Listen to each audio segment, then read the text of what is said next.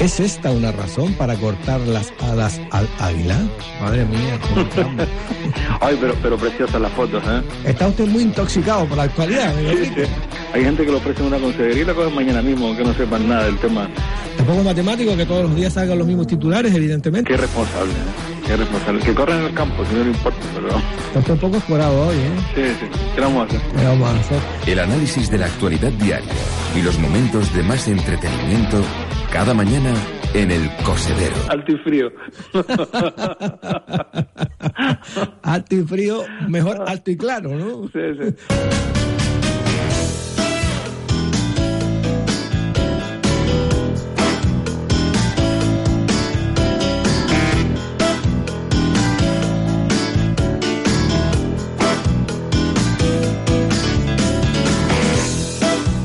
Lo mejor que podemos hacer por otro no es solo compartir con él nuestras riquezas, sino mostrarle las suyas.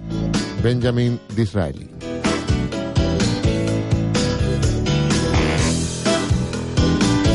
¿Cómo están? Bienvenidos al Cosedero. Buenos días eh, con esta primera toma de contacto con la información en el ámbito general y también local. Les invitamos a compartir precisamente todas esas noticias, titulares y el análisis también de algunos de los más relevantes o más importantes o que en definitiva más pudieran eh, tener presencia en nuestra vida cotidiana. De eso hablaremos enseguida en Radio Tagoror, como siempre, hoy jueves, día ya 27 de junio, con un tiempo, bueno, pues eh, el habitual de esta semana, es decir, una temperatura en torno a los 25-26 grados de máxima durante el día con alta humedad relativa en el aire, lo que acrecienta quizá un poquito eh, la sensación de bochorno en algunas horas del día, pero como decíamos, ni comparación con las temperaturas que están sufriendo ahora en otros lares, ¿eh? por ahí por eh, Europa, por ejemplo, y por, por supuesto por la España peninsular, donde también lo están pasando, como se suele decir, un poco canutas ¿eh? con, con el tema del tiempo. Aquí no, aquí la verdad es que mm, para pasear incluso la mañana, ya sea aquí en el sureste de Gran Canaria y suponemos que también en la capital eh, de la isla, Enrique Betancourt. Buenos días. Muy buenos días, Marco. Supongo que ahí también, ¿no? Mm, eh, Digamos que el ambiente es plácido para, para, para pasear, por ejemplo, ¿no? 21-23, está bien. Estaba viendo Madrid, tienen 26 ya hasta ahora, y llegarán a 42 a lo largo de la jornada, o sea que... Madre mía. Eh, lo nuestro es bastante soportable, sí, sí. Pues sí, no solo soportable, sino ce celebrable. Yo Sí, sí. si es que esa palabra existe. O- Hoy ¿no? tenemos un día más completamente despejado, Ah, y, pero con esas temperaturas, ¿no? Que permiten disfrutar de la playa, pero sin agobio ni la situación extrema que estamos viendo en algunas ciudades españolas y europeas, donde las temperaturas son auténticamente extremas, ¿no? Además hablabas de Madrid y allí no hay playa. No, hay ni playa. Como ¿no? decía la canción, ¿no? Sí, sí. Bueno, Enrique, lo que sí hay son redes sociales y desde luego también hay opiniones para todos los gustos en esas redes. Eh, ¿Qué destacan hoy? Opiniones para todos los gustos y gustos para las opiniones. Buenos y malos gustos, quiero decir. Porque hay de todo en las redes sociales. Pero bueno, hoy lo que hay es muy variado. Eh, en los puestos de cabeza aparece Extremadura, por distintas informaciones que se vinculan a esa comunidad autónoma. Aparece la fiesta del orgullo, eh, que marca el calendario en muchas ciudades de todo el mundo. En algunas otras no, porque está todavía prohibido eh, y, reprimido el, manifestar tus tus deseos sexuales. Eh, pero bueno, en el Estado español afortunadamente hace muchos años se celebra con, con mucho éxito, ¿no? El, el orgullo, con algunas polémicas también últimamente por, por esas vinculaciones de ciudadanos con Vox, etcétera, ¿no? Aparece también Feliz Jueves, con toda la amabilidad del mundo que tienen los tuiteros, desear una buena jornada a todos los que les acompañan en esa aventura en las redes sociales. Eh, H. Bildu, por la entrevista que ayer Televisión Española se le hizo a su líder, Ana Lotegui, con polémica previa, aunque yo creo que fue una entrevista de- de periodismo y de libertad de expresión, al margen de las simpatías o antipatías con el personaje, como, como hace la televisión pública con, con todos los eh, dirigentes de una banda u otra, al margen de, como digo, de, de acuerdos o desacuerdos, él mismo se retrata con sus respuestas, en todo caso, eh, y sus dificultades todavía para eh, ser capaz de, desmarcarse y pedir perdón por una etapa eh, que solo causó muchísimo dolor, ¿no? Eh, Elton John, que eh, hace, toda creo que anoche en, Madrid, en, en, lo que es su, su última gira, eso es lo que ha dicho, después de una prolífica y muy exitosa carrera musical, eh, Trump también tiene etiqueta, es raro el día que no la tenga. Eh, en este caso, pues con muchas vinculaciones, pero especialmente con las respuestas y la indignación de distintos dirigentes del Partido Demócrata por las políticas de migración que lleva Estados Unidos y la, la crueldad y las consecuencias que estamos viendo todos los días en imágenes y hechos luctuosos y lamentables. ¿no? tendrá que ver también parte de las declaraciones de una jugadora de, de la selección estadounidense de fútbol, una, una durísimas, durísimas contra Trump y diciendo que no iría a la puta Casa Blanca. Esas fueron sus palabras. Clarísimo, sí, sí. Sí, no, tantas otras. Hay, como mm. siempre tiene cinco o seis asuntos que le rodean, digamos, ¿no? bueno, igual que la sur respuesta a esas acusaciones de violación que, eh, que realizó una mujer hace unos días y él dijo que no porque no era su tipo, ¿no? Con lo que indica que si fuera su tipo, sí, la, se lo hubiese planteado, claro. Eh, es una desgracia para el mundo, ¿no? Pero bueno, es lo que le dijeron los ciudadanos y ciudadanas de Estados Unidos, pero no hay por dónde cogerlo por ningún lado, mm. ni, la, respecto a la sustitución con las mujeres, ni las políticas migratorias, en, en nada, ¿no? Pero bueno, eh, estamos además en la fase en que están ya los el Partido Demócrata preseleccionando candidatos, ¿no? Con esos primeros debates entre muchos candidatos y candidatas que aspiran a enfrentarse con Trump.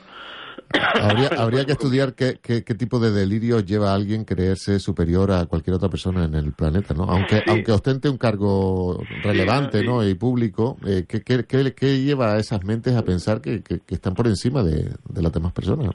¿Qué tipo de influencia consiguen en una parte importante de la ciudadanía para que sí, para lo que además... una especie de héroe, ¿no? Exacto, sí, sí. Mm, o sea, que algo, funciona a nivel psicológico. Sí, tiene que ser. Eh, la, la, mente es maravillosa, pero también muy peligrosa. Sí, efectivamente, efectivamente.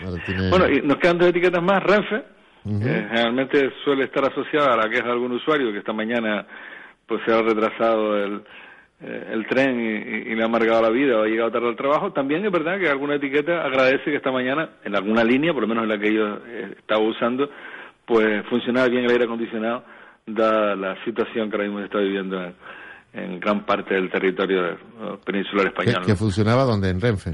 Sí, sí, sí. Ah, vale. Y lo agradece, ¿no? Está bien. No, todos son quejativos Hombre, no. en, en las redes, ¿no?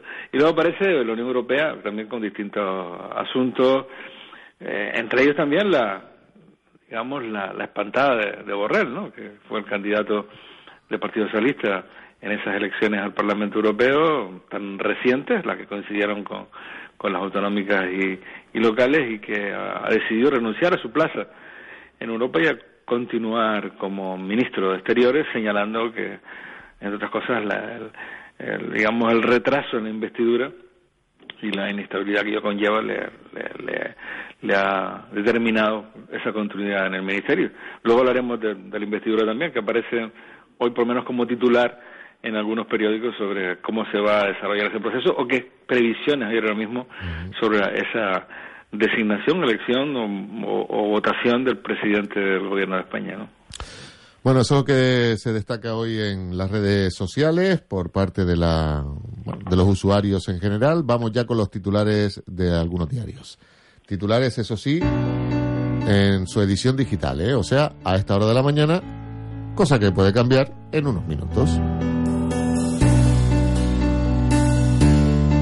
El Canarias 7, Soria maniobró contra Sierra Antona. Manuel Fernández anima a la crisis del partido eh, arremetiendo contra Sierra Antona por haberse negado a la oferta de Coalición Canaria de ceder la presidencia del gobierno a su número 2, Australia Navarro. Y también, como decíamos, Enrique, se destaca la intervención de Soria. El exsecretario general del PP Canario confirma la participación de Soria en esa crisis de los pactos. Sí, parece que, tuvo algo que ver, eh, que no se ha marchado del todo el señor Soria y que intentó esa posibilidad de aislar a, Antona y que el acuerdo de centro-derecha pasara por la presidencia para Australia Navarra. Al final no ha salido así. Lo ha pagado de alguna manera Australia Navarra porque ha dejado de ser portavoz del Partido Popular en el Parlamento de Canarias. ¿no? Lo ha sustituido precisamente el señor Antona, lo que en el fondo es una muestra de, pérdida de confianza. ¿no? Natural si los acontecimientos se han desarrollado como nos están contando los medios, es decir, que la señora Navarro se prestó a, esa maniobra y a, saltarse, digamos, a su, presidente eh, del partido para alcanzar esa, esa titularidad del Ejecutivo Canario y, dejar a Antona votado. Bueno, el, primer episodio fue ya ayer cuando el Partido Popular confirma que el portavoz era Asier Antona el Parlamento. Bueno, y polémica también con la decisión de educación de finiquitar el proyecto estrella de los comedores de verano. El gobierno no ofrecerá eh, talleres y comida al alumnado de familias en situación económica más crítica. Eh, cambió este mes el modelo por ayudas a los municipios. Eh, es sorprendente. Vamos a ver, esto es un proyecto que comienza a desarrollarse en medio de, la crisis que a todos nos impactó cuando en aquel momento el gobierno de, Rivero y de, Pérez decidió poner en marcha el tema de los comedores escolares ante una necesidad perentoria, ¿no? De niños y niñas que tenían apoyo durante el curso en sus comedores escolares, pero que llegado el verano se podían ver con enorme dificultad para recibir una alimentación mínimamente correcta. ¿no? Eh, se ha mantenido en el tiempo, es verdad que disminuyendo el número de comensales faltaría plus, ¿no?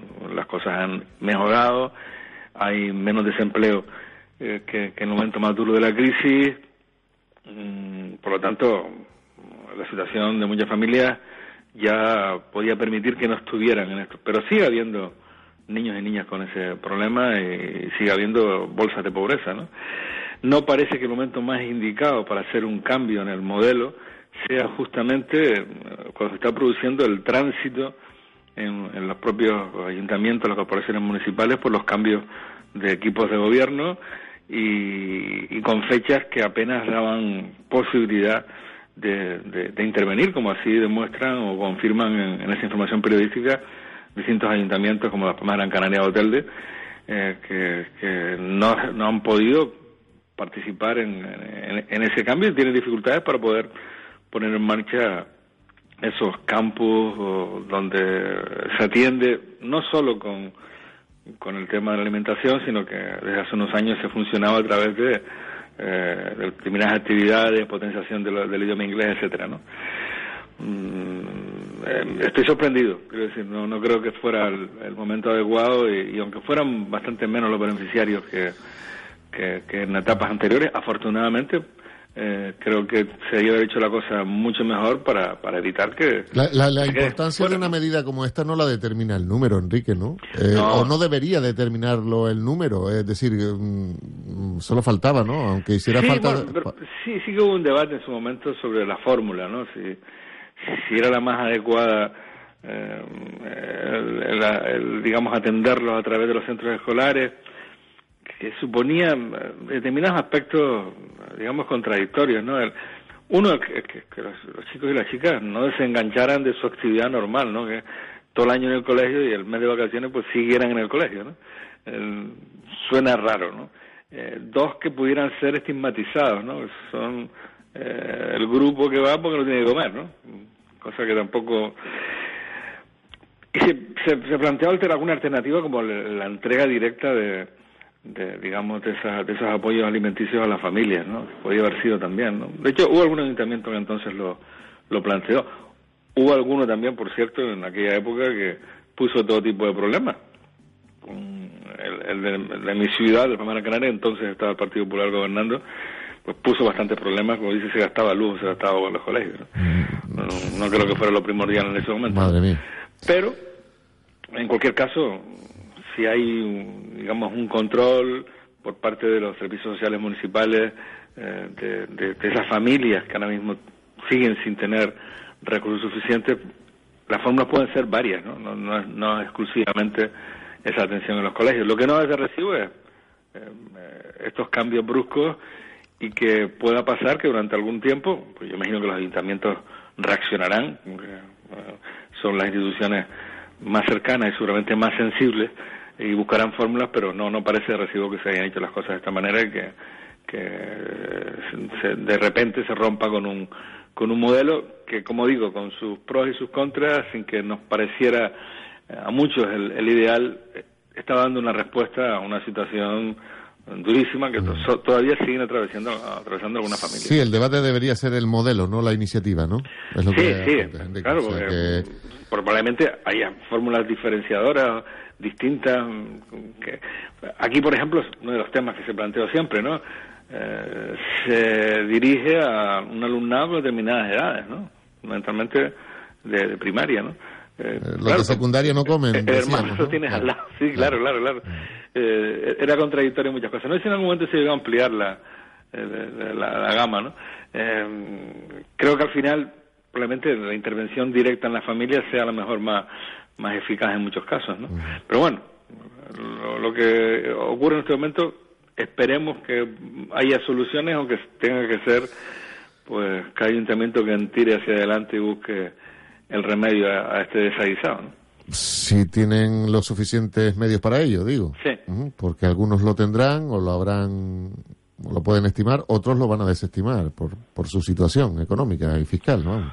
Esperemos que, que, de entrada que esa bolsa de, pobreza haya disminuido, que sí que no es la misma que, que en 2013 con toda seguridad. Aunque bueno. Aunque, aunque uno de cada tres eh, canarios depende de del paro, de lo que cobre de paro o de las pensiones. Hombre, los datos son peores que antes de la crisis, eso no hay ninguna duda. No, hemos llegado ni siquiera todavía a superar ese, ese momento y sí, efectivamente, ese es el dato que, que se nos ofrecía en la jornada de ayer, eh, que sigue siendo preocupante, ¿no? Que un, tercio de la población pues depende de las pensiones al paro. De preocupante a escandaloso, eh, ¿qué falta, Enrique? Eh, sí, es una realidad mm, dolorosa mm, en la que intervienen luego uh, factores. Es curioso escuchar, por ejemplo, estos días a la propia autoridad fiscal eh, recomendando una especie de renta básica, ¿no? Eh, distinta a la que ofrecen eh, o han, mm, planteado los sindicatos en esa ley de iniciativa popular que han planteado en el, en el Congreso de los Diputados, pero que también intenta pues llegar a a esas personas con una doble condición, las, que están, digamos, en situación de desempleo, e incluso muchos de, ellos y de ellas, por el paso del tiempo, por ser parados y paradas de larga duración, eh, que han terminado perdiendo las prestaciones, pero también, y eso creo que, es fundamental en una sociedad como esta, con, con, salarios bajos y con situaciones familiares de enorme gravedad, el que esa renta complemente también a personas con empleo, pero con, con bajos salarios. ¿no? Creo que esa es una fórmula razonable. Siempre digo que existe desde hace mucho más de una década en el caso del, del, País Vasco. Ha funcionado bien. Todos estos elementos tienen siempre algún, algún una posibilidad de distorsión, alguna persona que pueda o quiera aprovecharse de, y para eso están eh, las inspecciones y los controles, pero en general ha funcionado bien y permite que haya una sociedad eh, pues, muy equilibrada. Ya lo era de antemano, pero en este caso lo es más porque, digamos, arropa y apoya a su sector eh, más débil. Yo creo que en Canarias es posible también hacer algo de eso. Está en el, el acuerdo del nuevo gobierno el plantear esa, esa renta básica, que creo que se irá universalizando en, en todos lados por eh, hay una parte de pobreza estructural mm, difícil de modificar porque los niveles de desempleo van a continuar siendo altos. En nuestro caso, todas las organizaciones empresariales y sus estudios reconocen que del 20% no bajamos en este ni en los próximos años. Y también porque en el futuro, el futuro que ya está aquí, como quien dice, pues se irá implementando cada vez más el, todo el proceso de robotización y una parte importante de, las tareas, digamos, de menor cualificación que hoy se realizan, eh, las van a hacer unas maquinitas, ¿no? Por lo tanto, habrá que por un lado, reciclar a la, población eh, trabajadora hacia sectores como, por ejemplo, el de cuidados, creo yo que tendrá que ser potenciado en los próximos años, que además con una población cada vez más envejecida. Pero también habrá que establecer elementos como eso para evitar que haya personas que estén al, margen de, lo mínimo vital, de, los elementos esenciales para desarrollar una vida con un mínimo de dignidad. Debate que está ahí, que empieza a, buscarse soluciones y creo que, que, las tiene que haber porque además esto no admite retraso, quiero decir, la situación de, de dificultades, de, de gente que está pasando tan mal, no hay que plantearles que, en el 2050 se lo vamos a solventar.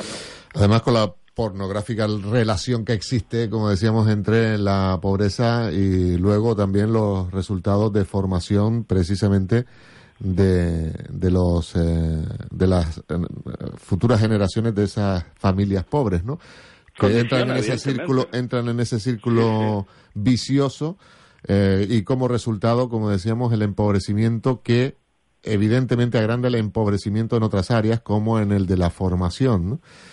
y, por supuesto, las pocas o nulas oportunidades que van a tener esas futuras generaciones de las familias empobrecidas. Es una relación eh, que existe, que, que, no se ha de esconder, Enrique, entre otras cuestiones por eh, la falta de oferta formativa en algunos casos, el encarecimiento también eh, en otros, pues por ejemplo para los estudiantes eh, que quieran acceder a la universidad pero que no tienen medios de ningún tipo a nivel económico, etcétera, etcétera, ¿no? Y, las propias expectativas, ¿no? Cuando uno eh, el principal problema de tu entorno familiar es, cómo resolver el día a día y el, el escapar, digamos, y el comer. Tus expectativas seguramente en el mundo académico y, de formación y, y, de un futuro de empleabilidad son, son también las mínimas, ¿no? No, no creo que permita soñar mucho cuando se, dan esas circunstancias. ¿no? El, ciclo de la pobreza, en el caso de, lo, eh, de, la vinculación con la educación, está, está más que claro. ¿no? Los niños pobres de hoy tienen muchas menos opciones de, de, avanzar en el futuro también en el plano académico. Y eso hay algunos que lo quieren mantener o incluso incrementar. ¿eh? Cuidado. Lo digo porque en propuestas, a verlas, en ese sentido, creo que las hay, Enrique, ahora mismo, ¿no? Sí, sí, yo creo que además se, pondrán en marcha seguramente en el futuro próximo muchas de esas propuestas para, sobre todo para ser una ciudad más con mayor equidad, ¿no? Uno de los grandes problemas que tiene Canarias es eh, una ciudad todavía profundamente desigual, ¿no? Y creo que hay que empujar en la línea de justamente eh, eliminar esos niveles de desigualdad, generar condiciones para que eh, poca gente o nadie se queda atrás. Yo, yo, decía el, peligro también existente de algunos que proponen todo lo contrario, ¿no? Que, sea, ah, que, se incremente esa desigualdad, ¿no? Porque, bueno, eh, resulta beneficioso para sus, sus líneas de políticas o, de intereses, ¿no? Sí, algunas propuestas que van en la línea de, disminución del peso del Estado, por ejemplo, de, adelgazar el Estado, eh, hacerlo más débil, lo que posibilitan al final es el discurso de sálvese quien pueda, ¿no? El que, pueda que lo logre y el que no, pues que viva como pueda. Bueno, pues eh, más titulares rápidamente. Morales gobernará en solitario en el Cabildo no menos de una semana porque todavía no hay acuerdo, Enrique. Eh, hay discrepancias en el reparto de las eh, áreas. Se enroca sobre todo el área de Hacienda, ¿no? Sí, está en discusión Hacienda, creo también cooperación institucional según informan los, los medios de comunicación, en conversaciones que, ayer eh, tuvieron lugar y que probablemente seguirán en los próximos días hasta definir cuál es ese equipo en el Cabildo. ¿no? En los dos lados se están produciendo negociaciones, en el caso del Cabildo de Gran Canaria, pero también eh, en el caso del Gobierno de Canarias y la conformación de ese nuevo Ejecutivo. Imagino que en los próximos días tendremos noticias ya definitivas de eh, cómo quedan establecidos esos equipos, esas consejerías en ambos lados, qué partidos y qué personas se hacen cargo de las mismas. ¿no? Bueno, y más eh, titulares. Rápidamente, ahora sí, para ya meternos de lleno en materia con los temas que nos propones a diario. Enrique, el periódico La Provincia titula Dirigentes del PP valoran la abstención a Torres y el PSOE gobierna en solitario. Eh, las relaciones con el Estado medirán la cohesión del pacto de gobierno. Luis Ibarra que asegura que continuará en el Cabildo y pelea por el área de Hacienda, como hemos dicho, entre otras. Eh, también eh, se habla hoy en la provincia de Mario Cabrera que acusa a Román Rodríguez de traición por la censura a Lola García, el secretario general de Colisión Canaria Fuerteventura. El Atlético de Madrid que ofrece al Benfica 126 millones por Joao Félix. Esto es una noticia deportiva de fichajes, Enrique. Eh, no nos hemos metido estos días en fútbol, pero bueno, a lo mejor hacemos algún comentario después. Eh, eso en cuanto a titulares en la provincia, el Canarias ahora, el exsecretario general del PP Canario confirma la participación de Soria en la crisis de los pactos, ya lo hemos citado. Y también el Tribunal de Justicia Europeo que siembra dudas sobre las ventajas concedidas a Fred Olsen por el uso del puerto de Agaete. Eh, siembra dudas, dice el titular, Enrique. Sí, mm, por cierto, también está en el pacto de gobierno la reformulación o el análisis de sobre cómo va a quedar ese, ese puerto que ha levantado tanta polémica en, el municipio y en, Gran Canaria. ¿no? Eh, eh, algunos consideran desmesurado y que no corresponde a, las necesidades de la zona. Vamos a ver cómo queda este asunto. Y luego, algo que nos preocupa también y mucho, la campaña turística del verano se presenta con nubarrones en Canarias por la caída alemana, eh, de, turistas alemanes, y el resurgir de los destinos más baratos en, en otros lugares no tan lejanos para los europeos, Enrique. Sí, eh, es una situación cíclica que nos, que nos ocurre, ¿no? Nos beneficiamos cuando las cosas le van mal a otros como ha ocurrido en los últimos años con relación a, destinos que por razones distintas, mm, situaciones de conflictividad interna, tanto política como, de propia violencia en esos países, ha hecho que ha habido un desvío importante a, Canarias. Eh, pasó en el caso, evidentemente, del Mediterráneo, de Egipto, Túnez en su momento, y también en buena medida de Turquía y, ahora cuando algunos de esos destinos se recuperan, pues evidentemente tienen su atractivo, eh, algunos de ellos eh, discutible, ¿no? El caso de Egipto, eh, por su parte cultural, pues sigue siendo un, elemento de atracción a mucha gente y además en algunos casos permiten, por sus condiciones también, ofrecer precios muy competitivos, ¿no? Que pelean, digamos, con, con, Canarias y que hacen que puedan reducirse, como parece que puede ocurrir en el periodo más próximo, los visitantes de determinadas zonas. ¿no? Bueno, esa es una eterna eh, pelea y competición donde lo que hay que hacer es estar continuamente reinventándose, eh, ganar espacios en cuanto a la calidad y, luego hay cosas que sí que siempre podemos eh, ofrecer, ¿no? Un destino con un clima privilegiado, con playas excelentes, con parques naturales, con parques nacionales eh, y además con, con, una tranquilidad que pocos sitios pueden ofrecer, una seguridad eh, no solo en el plano de la eh, seguridad, me refiero de, menos riesgo con, respecto a esos países que pueden tener un nivel de conflictividad, sino también, por ejemplo, con respecto a la sanidad, ¿no? Tenemos una sanidad equiparable también a los países emisores, con lo que sabes que si te pasa algo aquí, si sufres un infarto, pues te van a atender muy parecido como en tu país de origen y eso también es un valor añadido. Diario El País, Sánchez irá a la investidura en julio sin apoyo de Iglesias. Eh, por otra parte... Tenemos un largo verano entonces. Sí, tenemos largo verano para conformación del gobierno. Por todo el cruce de, de informaciones, incluso diciendo cosas contrarias, ¿no? Porque Irene Montero había dicho en la jornada de ayer que, que el PSOE le había transmitido a Unidas Podemos que prefería pactar con la derecha, el PSOE niega que haya formulado ese planteamiento, eh, pero sí que parece que va a ir a, la investidura en julio, va a depender ya de la reunión que tendrá el señor Sánchez con la presidenta del Parlamento, eh, si ya se empiezan a barajar eh, pues fechas en las primeras semanas de julio y al no contar con apoyo, ya en ese momento ni, ni, ni, ni se van a abstener, porque lo han formulado Ciudadanos del Partido Popular, no hay acuerdo de momento con, con, Podemos, ni tampoco con muchas de las formaciones nacionalistas, con el PNV, por ejemplo.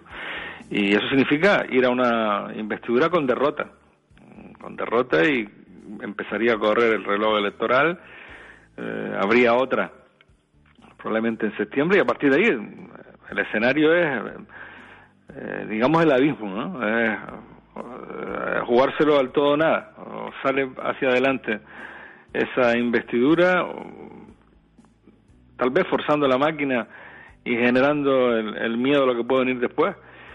O, tenemos elecciones en, octubre probablemente, ¿no? Con, con, las circunstancias que hemos señalado aquí en varias ocasiones, ¿no? Eh, todo parece ser un escenario muy propicio para las grandes naves del bipartidismo, para el PSOE y para el Partido Popular, pero muy poco para el resto, que podrían verse eh, castigados eh, con una pérdida mayor o menor de escaños según cada uno de, las de, los, de los partidos, pero seguramente perdiendo escaños todos ellos a favor de socialistas y populares, lo que no significa que se resuelva el problema. Pero podríamos estar en un escenario, sí, con, con un PSOE con siete o ocho escaños más, con un Partido Popular también con cifras similares y con el mismo problema, ¿no? Con la situación bloqueada y sin que nadie logre conseguir esa mayoría absoluta para, para poder gobernar. Bueno, vamos a ver si, si es posible mm, desbloquear el asunto, me parece que en primera instancia, por lo menos en julio, no va a ocurrir así y vamos a seguir esperando para ver si se consigue esa presidencia del gobierno de España. Bueno, y en el diario El País también habla del incendio de Tarragona, de la ola de calor que, que se recrudece en algunos puntos de, sobre todo la península, como decíamos. Eh, también eh, eh, la indignación por la crueldad en la frontera que espolea a la clase política de Estados Unidos, un tema que hemos así pasado muy muy por encima. En el diario.es, eh, Carmena dice que Pedro Sánchez y, Pablo Iglesias deberían recurrir a una figura como la del mediador para, para resolver. Mira, que está complicada la cosa. Sí, sí, mira que está complicada, que tienen que. Bueno, Errejón, Errejón, Sí. no, sé si lo aceptaría. No creo, ¿eh? No creo, no creo, no creo. Bueno, eh, son otros titulares, como decíamos, de, del día. Aquí nos quedamos con lo que ya apuntábamos ayer, que el alcalde de Santa Lucía, Santiago Rodríguez, ha nombrado ya los miembros de la Junta de Gobierno y las delegaciones de las concejalías a cada uno de ellos. Firmó concretamente el lunes esos decretos de nombramiento de la nueva Junta de Gobierno del municipio de Santa Lucía. Enrique, ya ayer eh, dábamos un pequeño adelanto de todas esas delegaciones que tendrán sus concejales y concejalas y eh, las tenencias de, de alcaldía.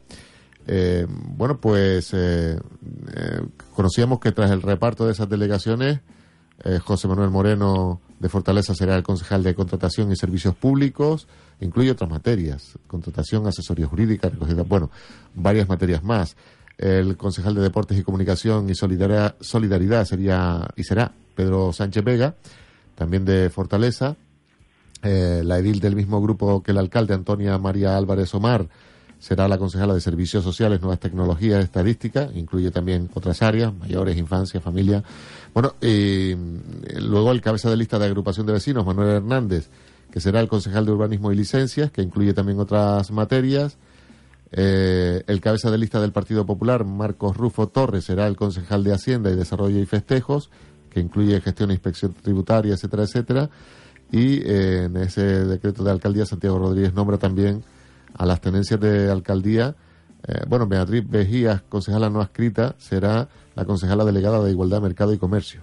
Y las tenencias de alcaldía, eh, Beatriz Mejías será la primera teniente de alcalde, Marcos Rufo ocupará la segunda tenencia y la tercera para Manuel Hernández Pérez. Mm, he, hablado, Enrique, sobre todo de eh, las cabezas más visibles de cada uno de los partidos que forman ese cuatripartito en el gobierno del Ayuntamiento de Santa Lucía. Pero bueno, ahora tiempo habrá para ir conociendo ya, porque la política de, ayuntamientos es, muy de, de conocimiento de, de la persona, más que del cargo, y mm, supongo que serán muchos los ciudadanos los que todavía no lo hayan hecho, que quieran poner cara a cada uno de los concejales y concejalas que forman ese grupo de gobierno.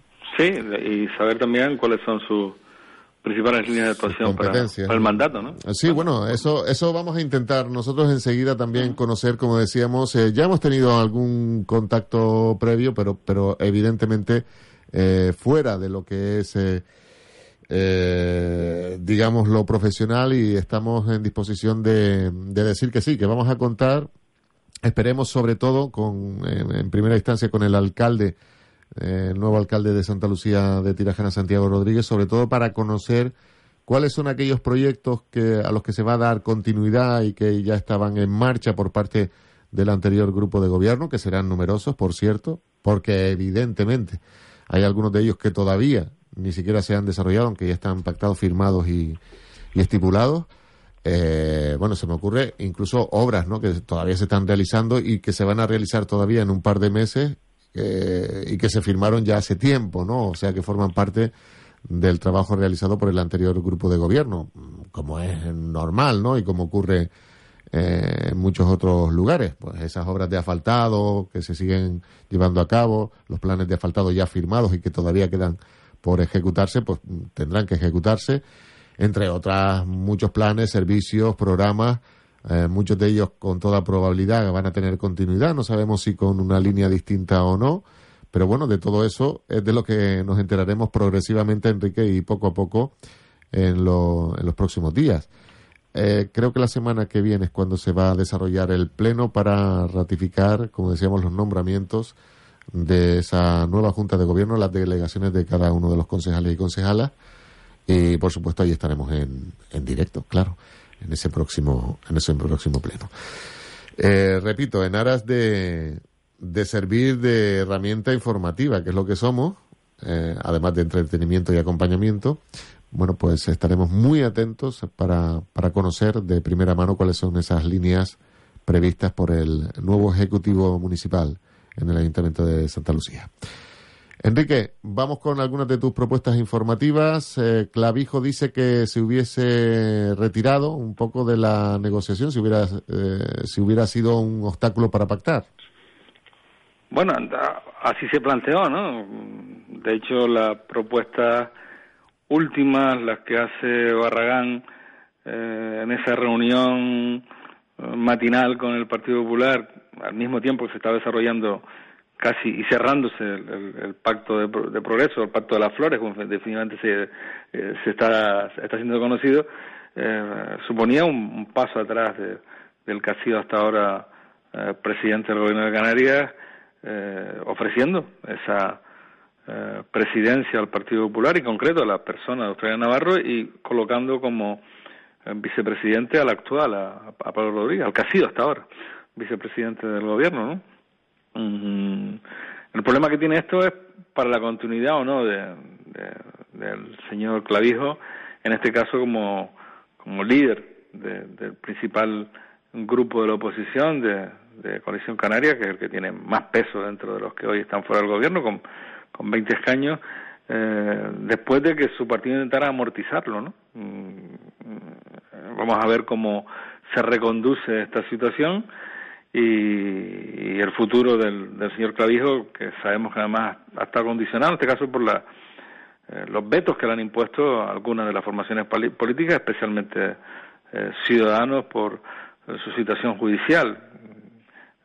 A mí mientras no haya una sentencia, me parece prematuro el, el, limitar, en este caso, la, actuación política y, establecer vetos como se establecieron, pero fue así y, dificultó, evidentemente, la, la conformación de un, de un gobierno de centro derecha, esa, ese veto de ciudadanos que obligó a buscar eh, fórmulas alternativas. Bueno, parece que el señor Cabildo quiere continuar como, como líder eh, de, de coalición en el Parlamento de Canarias tiene ante sí una tarea complicada, aunque creo que la tarea más difícil ya no está solo en el Parlamento, sino está en el conjunto de, del partido y su organización. Hay muchos artículos de opinión estos días eh, sobre este asunto de cómo redefinirse ante una situación novedosa para un partido que ha gobernado eh, Canarias en los últimos 26 años y que ahora se vea en una situación distinta, con pérdida de cuotas de poder en el plano eh, del Ejecutivo, pero también en plano de muchas de las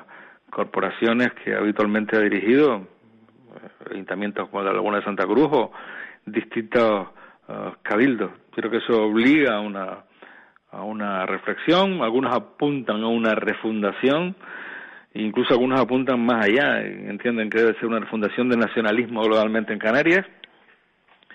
probablemente los momentos de, de, crisis y de dificultades tienen muchos problemas, generan eh, muchas angustias, también en el plano de, la vida política, pero sobre también suponen muchas oportunidades.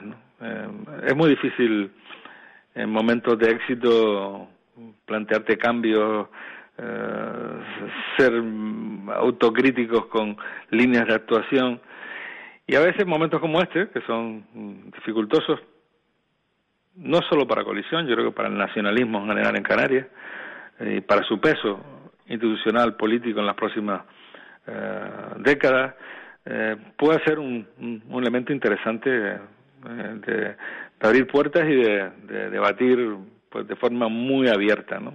He tenido oportunidad estos días de, de, hablar con algunas personas del mundo nacionalista, lo hice eh, hace unos escasos días en, Lanzarote con, con, el alcalde de Aría, un alcalde de coalición, que también mostraba su preocupación ante el nuevo escenario y da la impresión de que tanto él como otros otras personas vinculadas a, cargos de coalición que estaban en, en, este caso en la presentación de mi libro hay una sincera preocupación de, de cómo abordar el, el periodo próximo y, saber nadar en estas aguas que son luego más tormentosas que, la, las del pasado. ¿no? Yo creo que un momento, pese a todo, eh, seguramente interesante y aprovechable. ¿no? Sí, bueno, la autocrítica no como flagelación, Enrique, eh, sino como, como, como punto... A mí la flagelación me parece que no. Exacto, no, no, pues, se, corresponde. no se, corresponde. ni sirve de nada. Eh, por eso digo que pero que la autocrítica... a lo mejor, debe estar presente siempre eh, como punto de inflexión para, para el Pero las dinámicas te, te comen. Y cuando estás en tareas de gobierno y además cuando estás durante mucho tiempo en las mismas estás permanentemente en esa situación de resolver problemas todo, de todos los días, de, enorme practicismo, eh, donde seguramente no hay mucho espacio para, digamos, otro tipo de, reflexiones. Es normal, ¿no? Eh, el trabajo ese te, te, es, casi muy totalitario, ¿no? Te, come absolutamente. Y, y, evita a veces el, el, el reconocer también los los errores ¿no? que se cometen en cualquier acción humana y por supuesto en cualquier acción política. Mm, solo faltaba, ¿no? Y claro, momentos de, de, de impaso, de revolcón o de situaciones difíciles eh, deben ser aprovechados también, ¿no? Para decir, bueno, en algo hicimos mal, en algo no sintonizamos con, con, la gente, eh, seguramente eh, hay cosas que aprender, cosas que renovar, etcétera, etcétera. Lo, lo digo para todos los partidos, ¿eh? No, mm, porque a veces nos, fijamos mucho y los medios se fijan mucho en las formaciones nacionalistas como si el PSOE, el PP y compañía tuvieran también muchas cosas que reflexionar y que, y que autocriticarse. Sin duda. Bueno, eh, la autocrítica debe estar presente, evidentemente también, como decíamos, eh, el, tono conciliador en esas negociaciones, pues para eso se han elegido a nuestros representantes políticos, para que negocien, como decíamos, para que hagan política de altura eh, y no como ocurre a veces, Enrique, que, que, parece que asistimos a una pelea callejera, ¿no? Eh, con todo lo que ello implica.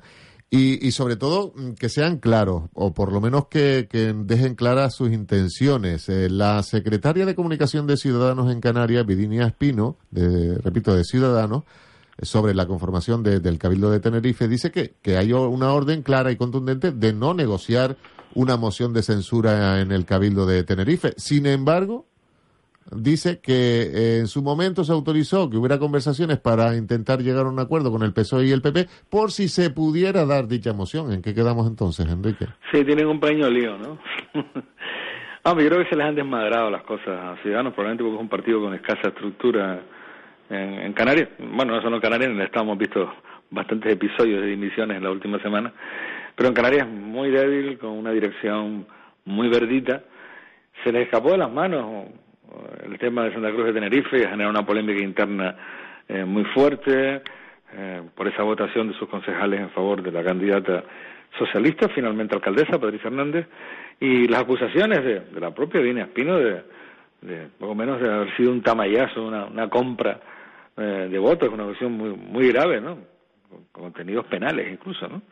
y ahora, claro, están viendo la, el tema del Cabildo de Tenerife, donde Carlos Alonso eh, ganó las elecciones, pero con una elección de mayor debilidad que en el pasado, y donde es posible con los números un pacto entre distintas formaciones políticas que pudiera hacer cambiar el destino de, ese, de, esa corporación insular y se han desatado los nervios, ¿no? Y claro, me imagino que desde Madrid le han dicho a la señora Espino que no se repita lo de, lo de Santa Cruz de Tenerife y están intentando controlar esa situación, aunque algunos periódicos informan en la jornada de hoy, creo que el diario Aviso es quien lo hace, de reuniones en la jornada de ayer entre Ciudadanos y el Partido Popular en la línea de plantearse la posibilidad de, esa, de ese apoyo a la moción de censura. ¿no? Entonces, anda, digamos, muy revueltas las aguas, eh, en general en la política canaria, pero en particular en algunas formaciones políticas que han salido bastante tocadas de este proceso de negociación por contradicciones, por errores estratégicos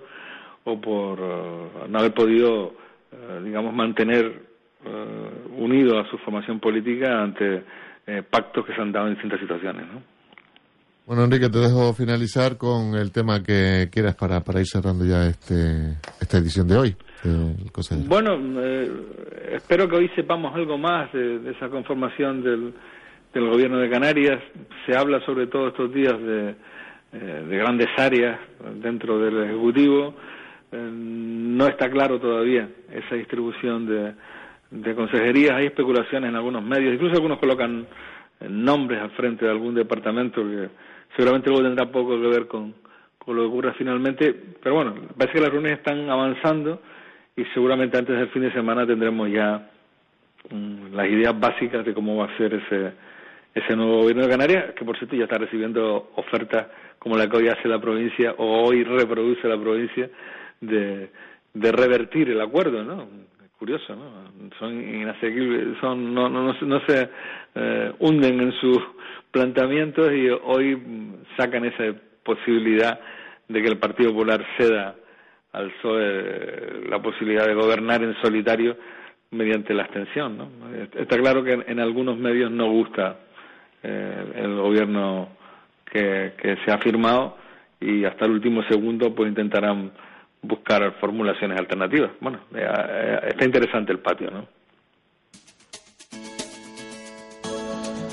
El patio no sé, pero el gato está triste y azul. Bueno, por lo menos sí, en este, en este tema musical que interpreta Tamara, Tamara, que nacía tal día como hoy en 1984, todavía una chiquilla. Pero es que comenzó tan jovencita, Enrique, en el mundo de la música que... O sea, casi 20 años después de que se, se grabara la primera vez el gato, ¿no? Sí, eh, no, el, el, gato es un, el gato que está triste y azul. Este de Roberto Carlos de, Roberto años Carlos. 60, supongo. Sí, sí. O final de 60 puede ser. Por lo menos. A principios de 70 sí, sí, sí, O sea que, pero es una versión que hace Tamara con esa maravillosa voz que tiene y con ella nos vamos a quedar hoy, si te parece, Enrique. Me parece muy bien. Nada más una canción me da muchos recuerdos. Hasta mañana. Hasta mañana. Un abrazo.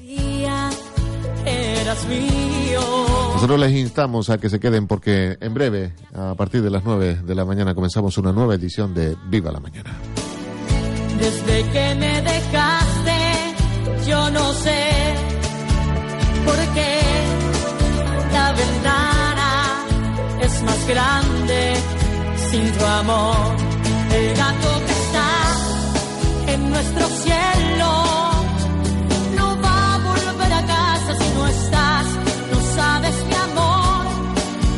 mía,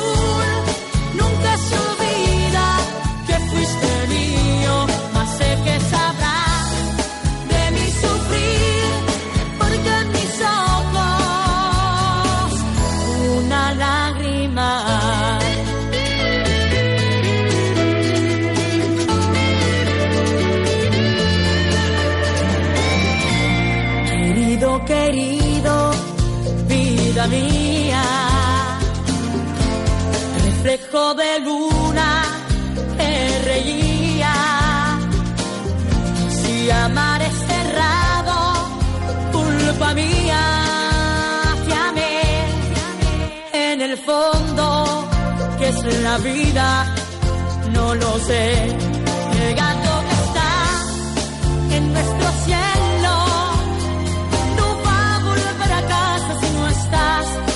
be